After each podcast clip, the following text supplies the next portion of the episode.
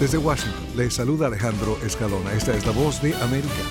Toby Keith, creador de canciones pro-estadounidenses, seguido por millones de admiradores a escala global, falleció a los 62 años. El cantautor de Should Have Been a Cowboy murió esta semana de cáncer. Toby Keith se hizo famoso en la década de 1990 y solidificó su fama luego de los ataques del 11 de septiembre con canciones como Courtesy of the Red, White and Blue.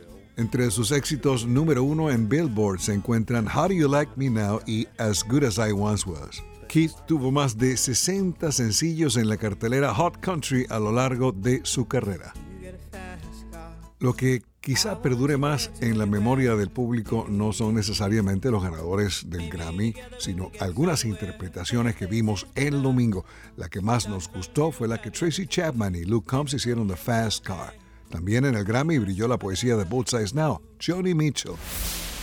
Las autoridades del rebautizado Aeropuerto Internacional John F. Kennedy de Nueva York han redoblado las medidas de seguridad ante lo que algunos periódicos y emisoras han calificado de un número de fanáticos sin precedentes que se prevé vayan el 7 de febrero a la terminal de Pan para recibir a un grupo de músicos británicos que se hacen llamar los Beatles esto se escribe con las letras EA como en la palabra beat y no doble E como remolacha ni como Beatles de insectos en inglés.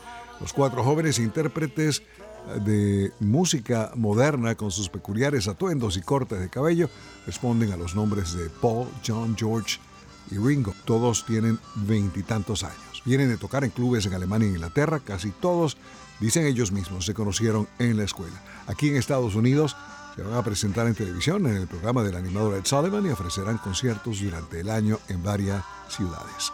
La revista Life dice que no tienen la sensualidad ni los movimientos de Elvis, pero que son muy bien parecidos y en todo caso prometen ser algo novedoso en el mundo de la música.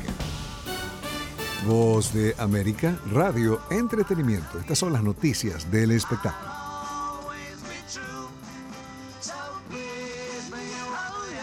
like I please you.